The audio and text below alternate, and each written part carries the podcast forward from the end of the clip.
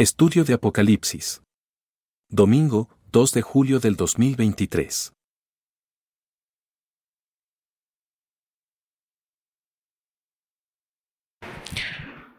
Apocalipsis.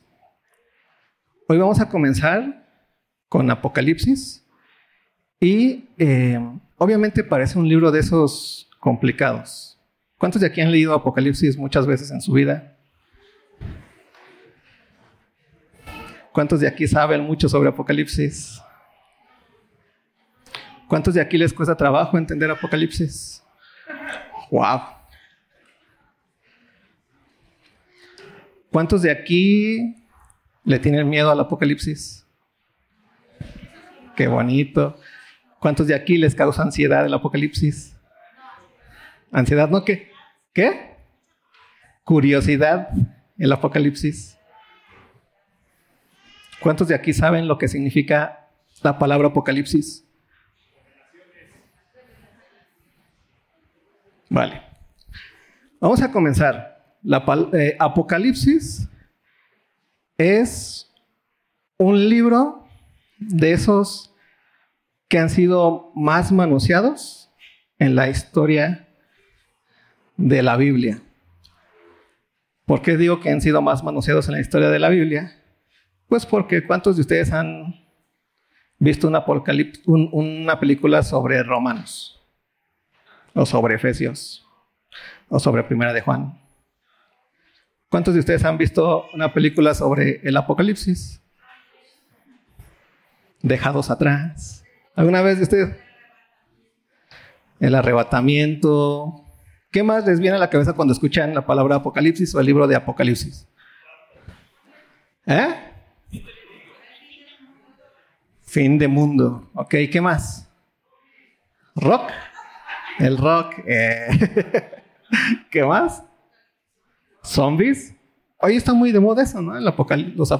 Si le llaman apocalipsis zombie, zombie apocalipsis. Algo así. ¿Qué más han escuchado cuando o qué se les viene a la mente cuando escuchan la palabra apocalipsis?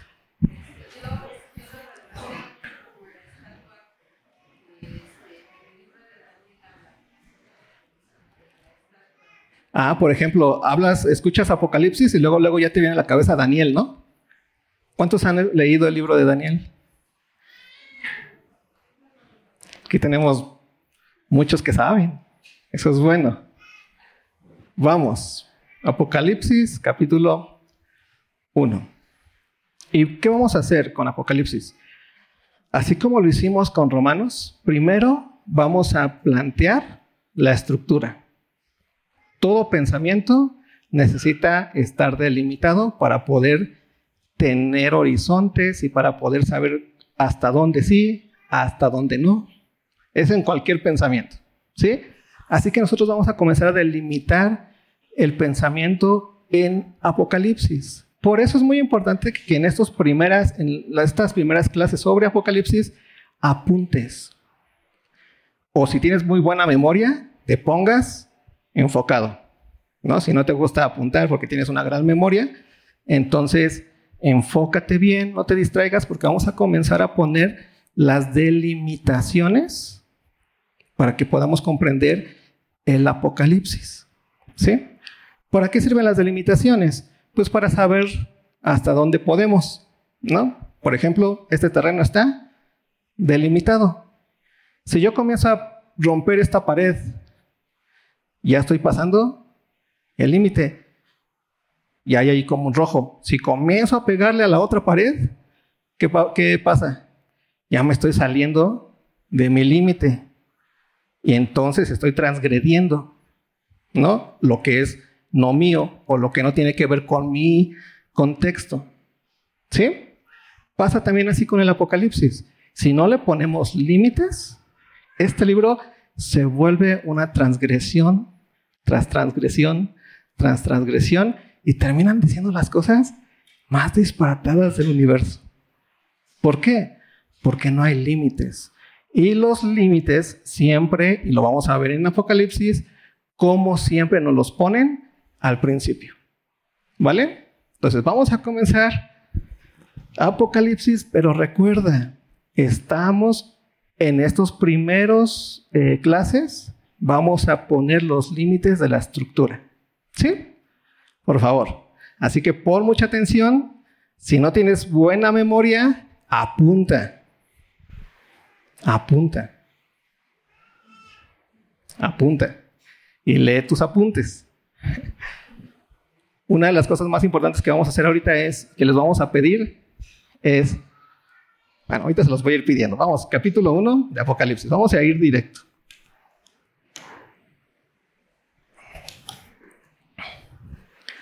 Comienza diciendo, voy a leer del versículo 1 al versículo 3. Dice, la revelación de Jesucristo que Dios le dio para manifestar a sus siervos las cosas que deben suceder pronto. Y la declaró enviándola por medio de su ángel a su siervo Juan, que ha dado testimonio de la palabra de Dios y del testimonio de Jesucristo y de las, todas las cosas que ha visto. Bienaventurado el que lee y los que oyen las palabras de esta profecía y guardan las cosas en ellas escritas, porque el tiempo está cerca. Entonces, lo primero que dice Juan es la revelación de Jesucristo. ¿Qué es revelar? Estamos hablando o el apocalipsis de Jesucristo. ¿Qué es revelar? ¿Quién revela? ¿Eh? Exactamente, revelar es mostrar algo oculto. ¿Las cosas ocultas se revelan solas? Tiene que ser reveladas. Entonces, revelar es una acción. ¿Quién es el que revela? Alguien, ¿no? Alguien que tiene el poder de revelar. Si yo, por ejemplo, les digo, ¿Cuántos de aquí saben lo que hay abajo de esta mesa? Y comienzas, no, pues ahí, no sé, ahí está el pipón, ¿no? O no sé, comienzan así a imaginarse. Y yo no tengo el poder de, tal vez esta cosa pesa un montón, y yo no tengo la capacidad, el poder, la fuerza de quitarla, por más que yo quiera revelarlo, no puedo. Alguien que revela es alguien que puede revelar. ¿Sí? Entonces es alguien que puede quitar esa cortina que estaba completamente tapando lo que hay detrás de esa cortina. Entonces, algo que lo, que lo que nos va a decir aquí el Apocalipsis es que esto es la revelación de Jesucristo. La revelación de Jesucristo tiene que ver con este poder que Jesucristo tiene para qué? para revelar, ¿sí? Para mostrar, para hacer ver. Entonces, Apocalipsis, más que una oscuridad para nosotros, es que es luz. ¿Sí te das cuenta? Por eso cuando alguien te pregunta, ¿y has entendido el Apocalipsis? Y la mayoría dice, no, no lo he entendido, entonces no lo has leído. Porque el Apocalipsis resulta que en tanto que es luz, es una revelación. ¿Qué significa? Que podemos ver qué hay. Que podemos ver lo que está ahí. Que es algo que en donde nos ilumina el cuartito oscuro y prenden la luz. Y entonces en ese momento digo, wow, yo me imaginaba que el cuartito solamente tenía tres perros muertos. Y hay cien. ¿Sí? Por eso la revelación, y esto es muy importante, primer cosa y primer delimitación que tú tienes que tener bien claro con respecto al Apocalipsis, es que el Apocalipsis es luz en tanto que es revelación. Es ver, es visión. No es oscuridad, no es ceguera, no es algo no es confusión. La confusión viene cuando no sabes lo que hay acá. Y estás pensando que es el pipón, o que es un perrito, o que es no sé qué esté allá abajo, una caja, ahí está la confusión. Pero cuando yo quito esto, dices, ah, pues no hay nada. ¿Qué ocurrió ahí? La revelación. ¿Y para ustedes qué fue eso? Luz. ¿Sí? ¿Queda claro ese punto? Primer punto es, Apocalipsis tiene que ver con un... Uy, ya no puedo, perdón, ahora. ya lo dejé todo feo. Apocalipsis tiene que ver con un hacer ver. ¿Sí? Entonces, cuando aquí está hablando Juan acerca de la revelación de Jesucristo, ve lo que dice, que Dios le dio, ¿no? el poder que Dios le da a Jesucristo, que es el, el, poder de llevar a cabo el acto de revelación, Dios le dio a Jesucristo esa revelación para manifestar a sus siervos las cosas que deben de suceder pronto.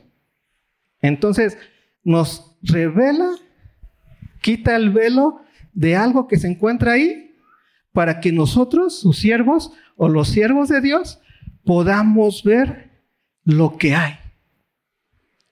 ¿Sí? ¿Hasta aquí vamos bien con respecto a la revelación? ¿Alguna pregunta o alguna duda con respecto a eso?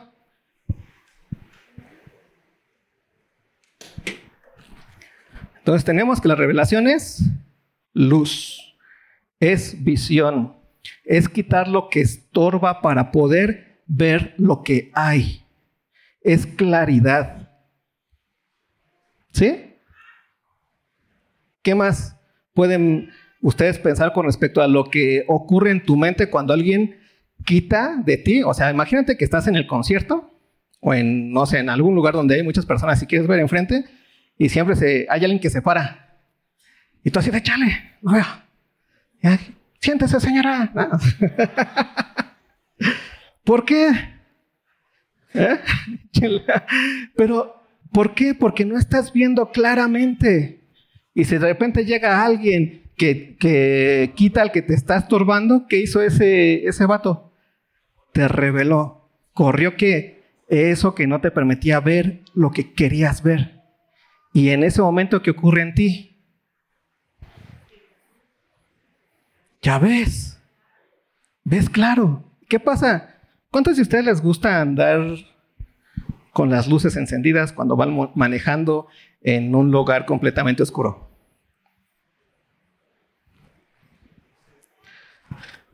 ¿A cuántos les gusta andar con las luces? Otra vez, yo creo que no se entendió la pregunta. Imagínate, vas en un lugar oscuro no se ve nada y vas manejando y lo único que traes en la cabeza es que piensas que hay una carretera por ahí y le das.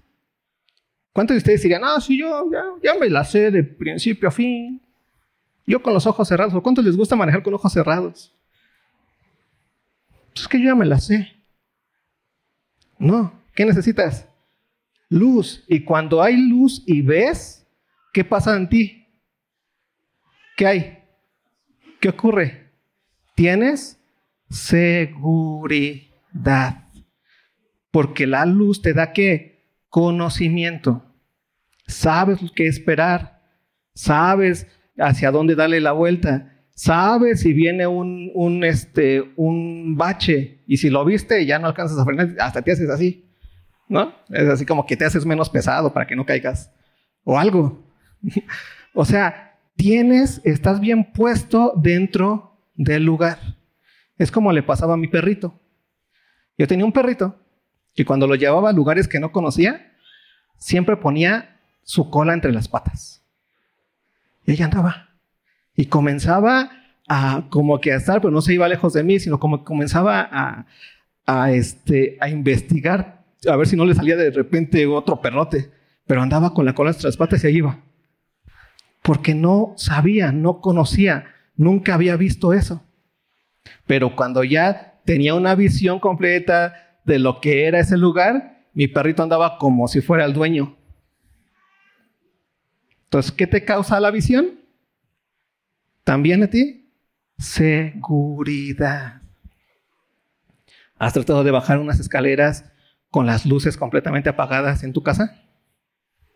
Las bajas corriendo así como cuando hay luz. ¿Qué haces? ¿Qué te causa eso? Inseguridad. ¿Vale?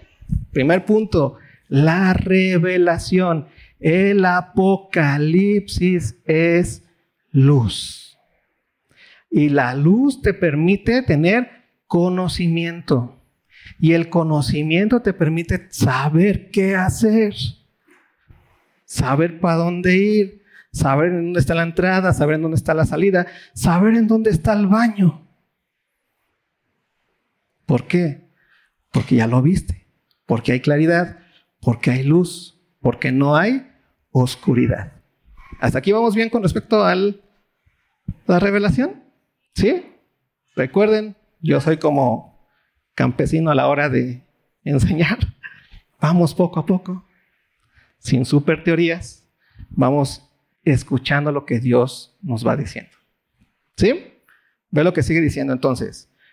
La revelación de Jesucristo que Dios le dio para manifestar a sus siervos las cosas que deben suceder pronto. Y aquí está eso que estaba escondido para los siervos y que Dios quiere que sepamos. ¿Qué es eso que no conocían? ¿Qué es eso que no sabían? Dice las cosas que deben suceder pronto. Y las cosas que deben suceder pronto, ya aquí ya es muy relativo, ¿no? Porque para ellos, las cosas que a suceder pronto son las cosas que les sucedieron mientras estaban qué? Vivos. O sea, este, este libro que fue escrito en la primera generación de los cristianos primitivos, alrededor del noventa y tantos, ¿no? Este libro que fue escrito por un apóstol, o por lo menos los que dicen que saben, se ponen de acuerdo, que fue un apóstol, el apóstol Juan, Juan de Patmos, ¿no? Este libro fue escrito para esa primera generación que había nacido de nuevo, para esa primera generación de iglesia. Y esa primera generación de iglesia necesitaba saber las cosas que sucederían que pronto. Por eso no es un libro de hasta el final, es un libro de las cosas que suceden pronto ¿Para quiénes? Para ellos. Pero de ellos ya cuántos años han pasado? Un chorro de tiempo. Entonces, para ellos que estaban vivos, esa iglesia que estaba viva, la idea de cosas que tienen que suceder pronto tiene que ver con esta idea, y aquí pongan muy bien porque este es otro concepto importante y que vamos a ir comprendiendo con respecto al Apocalipsis, tiene que ver con la idea de ¿Qué es ahora este tiempo que vivimos mientras esperamos a que Cristo venga? Este tiempo que vivimos mientras esperamos a que Cristo venga, que se inauguró con la ascensión de Cristo, y luego la iglesia viene, el Espíritu Santo, y a partir de ahí, ese tiempo que va a culminar hasta cuándo? Hasta la venida de Cristo, ese tiempo en donde vivieron estos primeros cristianos primitivos, en donde vivieron los de la Edad Media y donde vivimos nosotros los postmodernos, ¿no? Es el mismo tiempo del cual está hablando aquí Juan con las cosas que sucederán pronto. Es el tiempo que resta. Ese tiempo que resta después de que Cristo ascendió a los cielos, después de haber pagado nuestros pecados y resucitado al tercer día. Entonces, ¿qué fue lo que esta revelación y qué fue lo que Jesucristo está revelando? Ese velo que estaba oculto. Imagínate a esa primera iglesia en donde ve a Cristo, ¿te acuerdas de Hechos? Que asciende Cristo y ahí se quedan viendo hacia arriba. Ya no sabemos más. Ya no lo vemos. ¿Y ahora qué va a pasar? Y vienen hombres vestidos y le dicen, ¿qué hacen viendo hacia arriba? Váyanse, porque así como, como subió, va a venir. Y ese, ese, ese es el tiempo del que estamos hablando, del que, momento en el que vieron ascendiéndolo y el momento en el que Cristo venga. Ese tiempo que no sabían qué, ahora qué hacemos, ahora cómo vivimos, qué va a pasar con nosotros.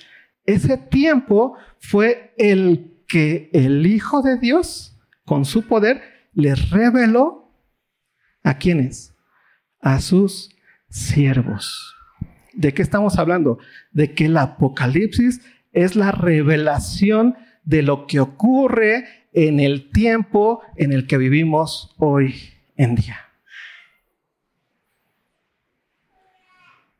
Pero no que es la revelación de lo final.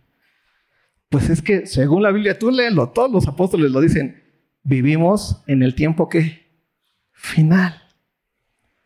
Y ese tiempo final va a terminar cuando Cristo venga. Mientras tanto, tú y yo ya vivimos en el tiempo final de la misma forma en la que vivieron los primeros cristianos y todos los que han venido y todos los que vendrán antes de que Cristo venga.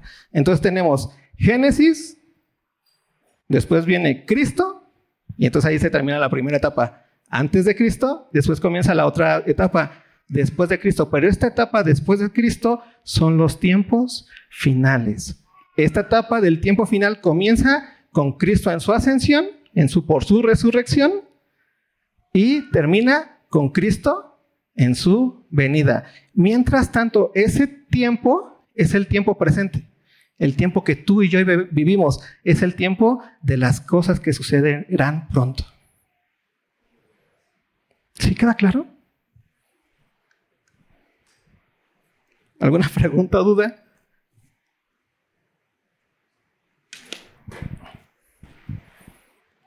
Queja con Nico, ya saben. ¿Vamos bien hasta aquí? Entonces, ¿qué tenemos? Tenemos que ese tiempo final para los, cristianos primitivos estaba completamente oculto. No sabían qué iba a pasar, cómo se vive, qué iba a suceder en ese tiempo final. Estaba bajo la mesa. Y entonces Cristo viene y ¿qué hace? Les revela lo que va a pasar en este tiempo final, en el presente. ¿Cómo vivir entonces en el presente tú y yo? ¿Cómo vive la iglesia en el presente, que es el tiempo final, en la esperanza de la venida de Cristo Jesús por nosotros? Entonces, este tiempo final es el tiempo que se nos va a revelar en dónde, o que se nos va a mostrar en dónde, en la revelación o en el Apocalipsis. ¿Hasta ahí vamos bien? ¿Sí queda claro? Poco a poco vamos a ir viendo cómo este, bueno, les voy a, nos vamos a adelantar unos cuantos, este, capítulos para poder entender cómo funciona esta revelación del tiempo final. ¿Vale? Vamos hasta el capítulo 4. ¿Y por qué estamos hablando de esto?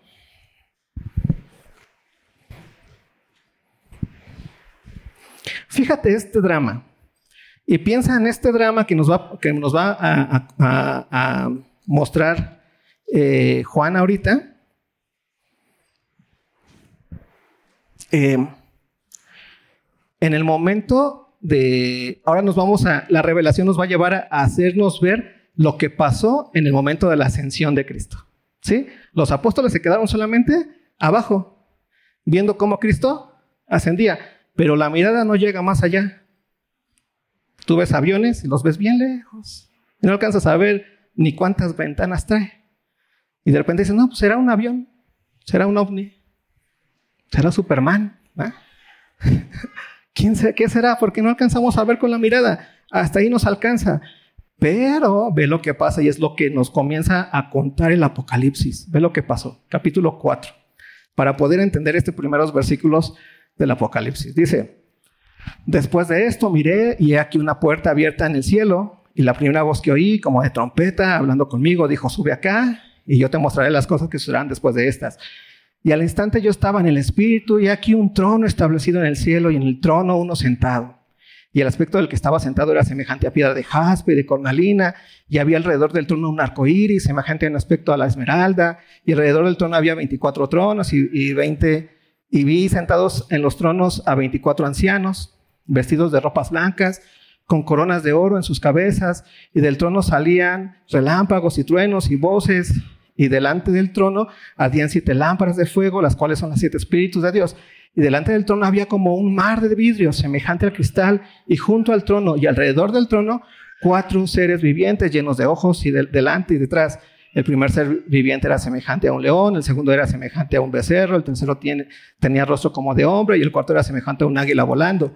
Y los cuatro seres vivientes tenían cada uno seis alas y alrededor y por dentro estaban llenos de ojos y no cesaban día y noche de decir, Santo, Santo, Santo es el Señor de Dios Todopoderoso, el que era, el que es y el que ha de venir. Y siempre que aquellos seres vivientes dan gloria y honra y acción de gracias al que está sentado en el trono, al que vive por los siglos de los siglos, los 24 ancianos se postran delante del que está sentado en el trono y adoran al que vive por los siglos de los siglos y echan sus coronas delante del trono diciendo, Señor, digno eres de recibir la gloria, la honra y el poder, porque tú creaste todas las cosas y por tu voluntad existen y fueron hechas. Aquí el Espíritu pone a Juan en la visión de qué? De la divinidad absoluta, del lugar donde Dios habita. Y ahí está Dios, al cual todos le adoran, dicen, santo, santo, santo, por tu voluntad fueron creadas todas las cosas. Y ahí está Juan ya, en el cielo, si lo quieres poner así. Y ve lo que pasa. Y viene en la mano derecha del que estaba sentado en el trono un libro escrito por dentro y por fuera, sellado con siete sellos. Y vi a un ángel fuerte que pregonaba a gran voz, ¿quién es digno de abrir el libro y desatar sus sellos. Piensen, antes de Cristo, después de Cristo. ¿Sí? Antes de Cristo está esa majestuosidad, Dios siendo adorado, el Rey de Reyes, el que creó los cielos y la tierra y por su voluntad fueron hechas todas las cosas, hacia la gloria y la honra. Es Dios, todos le adoran. Pero este ser, Dios, tenía un libro. Y un ángel dice, ¿quién es digno de abrir el libro y desatar sus sellos? ¿Un libro qué es para nosotros? Es algo que nos hace ver. Si no lo abres, nunca sabes lo que dice. ¿no? Eh, y ninguno, ni, y ninguno, ni en el cielo, ni en la tierra, ni debajo de la tierra, podría abrir el libro, podría abrir el libro, ni aún mirarlo. ¿Te das cuenta? Nadie podía revelar eso. Estaba completamente qué? Escondido. ¿Sí? Nadie podía revelarlo. Y ve lo que sigue diciendo. Ya me perdí como siempre. Ah, ya. Gracias. Siempre me encontraron como siempre. Y, y lloraba yo mucho porque no se había hallado a ninguno digno de abrir el libro, ni de leerlo, ni de mirarlo. Y uno de los ancianos me dijo, no llores, ve este punto. He aquí que el león de la tribu de Judá, la raíz de David, ha vencido para abrir el libro y desatar sus siete sellos. ¿Cómo venció el Cordero de Dios? ¿Por medio de qué? De la resurrección. Esa resurrección que lo llevó a dónde? A la ascensión y que está y que lo tiene vivo hoy. Ha vencido. Por eso le dice este ángel a, Juan, no llores. No llores, porque el león de Judá ¿no? ha vencido. Y ve lo que sigue diciendo. Ay, sí. Y mire, y vi que en medio del trono y de los cuatro seres vivientes y en medio de los ancianos estaba en pie un cordero como inmolado. ¿Te das cuenta de esta visión? Esta visión viene, los apóstoles lo vieron de abajo para arriba, ¿no? Vieron a Jesús ascender ese cordero como inmolado. Y luego pone Dios a Juan en esta visión de lo que pasó en ese momento en donde Jesús llega a donde? Al trono del Padre y llega al cordero vivo victorioso como un cordero inmolado. Y ves al cordero victorioso. Hace que es digno, el único digno de abrir el rollo al cual Dios le entrega la revelación. ¿Te acuerdas lo que dice al principio? La revelación de Jesucristo que Dios le dio para manifestar a sus siervos lo que ha de suceder pronto. Ese rollo es el tiempo final, el tiempo presente que tú y yo vivimos. Porque es el rollo que Dios, o la revelación que Dios le dio. ¿Y ven dónde ocurre la revelación? Ve lo que hace el cordero. Un cordero como inmolado, que tenía siete cuernos y siete ojos, los cuales son los siete espíritus de Dios enviados por toda la tierra. Y vino, ve esto, y tomó el libro de la mano derecha del que estaba, que estaba sentado en el trono.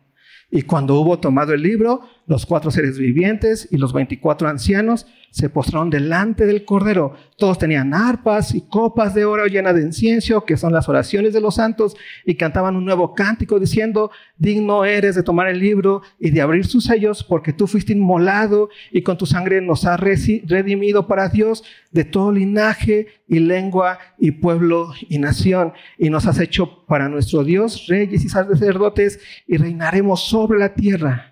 Y miré y oí la voz de muchos ángeles alrededor del trono y de los seres vivientes y de los ancianos, y su número eran millones de millones, que decían a gran voz, el cordero que fue inmolado es digno de tomar el poder, las riquezas, la sabiduría, la fortaleza, la honra, la gloria y la alabanza, y a todo lo creado que está en el cielo y sobre la tierra, debajo de la tierra y en el mar, y a todas las cosas que en ellos hay, oí decir, al que está sentado en el trono y al Cordero sea la alabanza, la honra, la gloria y el poder por los siglos de los siglos. Los cuatro seres vivientes decían amén y los veinticuatro ancianos se postraron sobre sus rostros y adoraron al que vive por los siglos de los siglos. ¿Te imaginas esa fiesta hermosa cuando el Hijo llega al cielo, es la ascensión y es el digno de abrir los rollos? ¿Por qué? Porque es el que ha vencido y Dios le da el poder de la revelación de ese rollo.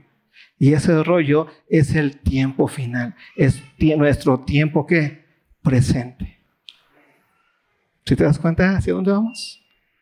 ¿Y por qué podemos ahora nosotros entender, escuchar lo que, lo que este rollo dice?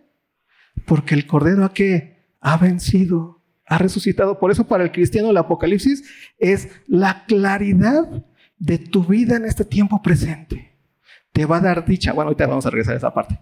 Y ve lo que dice al final, versículo 6. Vi cuando el Cordero abrió uno de los sellos. Y aquí ya se encuentra el punto de la revelación y hasta ahí me quedo en, en esa parte. Vamos a regresar al capítulo 1. ¿Por qué? Porque aquí ya tenemos la imagen que nos dijo acá Juan al principio, la revelación de Jesucristo que Dios, que Dios le dio para manifestar a sus siervos las cosas que deben de suceder pronto. Ahí está. Juan nos, hizo el compendio acá de lo que vio allá. Ese momento en donde se inaugura el cielo, por decirlo así, el fin de los tiempos en el cielo, porque el Cordero ha vencido. Estaba así, ¿quién puede abrir ese rollo? ¿Quién puede abrir este tiempo final? Nadie, nadie puede abrir este tiempo final. Mientras no venga el que pueda abrir este tiempo final, pues lloraban, lloraba Juan, ¿no? ¿Quién es digno? Nadie es digno, solamente Dios. Llora Juan y, el, y el ángel dice, no llores, porque mira, los apóstoles lo vieron de abajo y Juan lo ve venir en el momento hermoso. ¿Y qué dice? He aquí el cordero con mi molado. Y entonces comienza la gloria impresionante, los ángeles adorando, los seres adorando, todos diciéndoles digno de abrir los, los sellos, eres digno de inaugurar este último tiempo. ¿Sí te das cuenta? ¿Hasta aquí vamos bien? Pues vamos al capítulo 1 otra vez. Me quedan seis minutos.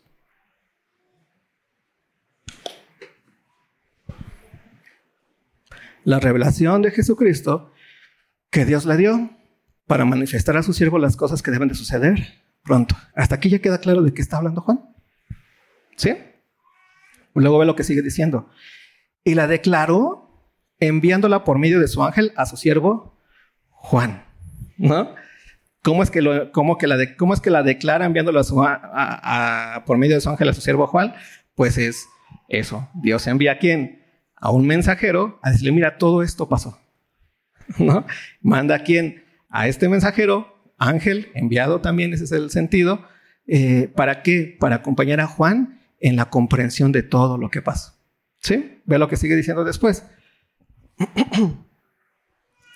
y Juan, ya hablando de él, que ha dado testimonio de la palabra de Dios y del testimonio de Jesucristo y de todas las cosas que ha visto. Versículo 3. Bienaventurado el que lee y los que oyen las palabras de esta profecía y guardan las cosas en ella escritas, porque el tiempo está cerca. ¿Te das cuenta del cambio? el tiempo está cerca, tiene que ver con la venida de quién? De Cristo. Las, cosas que sucederán pronto tienen que ver con qué? Con el tiempo presente que tú vives cada día y que la iglesia vive cada día. ¿Sí? Hasta ahí váyanlo guardando. Apártenlo. Ahí. Y lo más hermoso es este capítulo 3. No, capítulo, sí, versículo 3, perdón. Porque dice, bienaventurado. ¿Qué es alguien bienaventurado? ¿Qué es ser bienaventurado? Alegre, seguro, bienaventurado, dichoso, triplemente alegre. Por lo regular, cuando estás triste,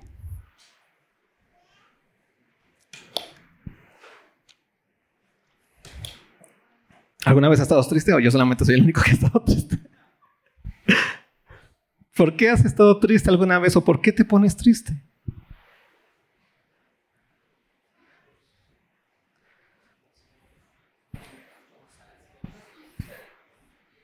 Fuerte, fuerte. Las cosas no suceden como tú quieres. ¿Qué más pasa? ¿Eh? dolor, ¿qué más? Nico, ¿alguna vez has estado triste?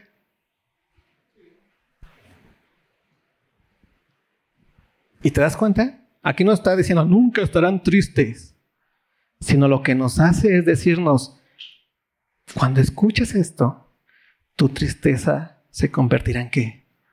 En gozo. Por eso la condición es bienaventurados los que leen y los que qué? Escuchan. El apocalipsis o la revelación, entendiéndolo como lo estamos viendo, va a producir en la vida de la iglesia alegría, va a cambiar nuestra tristeza en qué? En gozo. Pero ¿por qué va a ocurrir eso? Porque nos va a dar luz y nos va a hacer entender perfectamente por qué pasa lo que pasa. Y quiénes somos dentro de todo lo que pasa en este mundo. Y cuando hablamos de quiénes somos, estamos hablando de la iglesia. Y como ya lo, estamos, lo hemos tratado de entender en Romanos, tú eres iglesia. Tú no eres un cristiano solo. ¿Por qué? Porque eres miembro de un cuerpo. Cuando naces de nuevo, naces, pero no en tu soledad de cristiano frente a Dios, sino naces como un miembro del cuerpo de quién? De Cristo Jesús. Entonces estás unido, esa es tu realidad. Y por eso el Apocalipsis habla a las iglesias y vamos a comenzar a verlo la siguiente semana, cómo habla a las iglesias o a la iglesia, no habla cristianos solos. Para que comencemos a entender cómo y qué somos y qué bendición trae el vivir como iglesia en este mundo del tiempo final. ¿Ya entendimos por qué vivimos el tiempo final? ¿Cuándo comenzó el tiempo final? ¿En la qué? En la ascensión de Cristo comenzó el tiempo final. En la llegada de Cristo a dónde? Al trono del Padre, en ese momento donde hay gloria y honra y llega el único que es digno de abrir qué? El rollo. Y el Padre le da qué? Ese rollo a quién? A Cristo. Le da el poder de la revelación. ¿Y, y Cristo qué hace? Revela. ¿Sí? da esa revelación, hace manifiesto las cosas que sucederán pronto a quienes, a nosotros, sus siervos. Ahí comienza el tiempo final. ¿Cuándo va a terminar el tiempo final? Estamos viviendo el tiempo que arresta o el tiempo final o los últimos tiempos. Y el Apocalipsis es esa luz que necesitamos para entender qué es el tiempo final, qué nos vamos a encontrar para que no te sorprendas. Como si no supieras. En el Apocalipsis vamos a ver qué es lo que somos en ese tiempo final, cómo es este mundo, para que no estés triste diciendo, no, es que, es que AMLO no entiende. Y tampoco para que pongas falsas esperanzas con que, pues si Xochitl Galvez es presidenta, vamos a terminar contra todo lo malo de la 4T.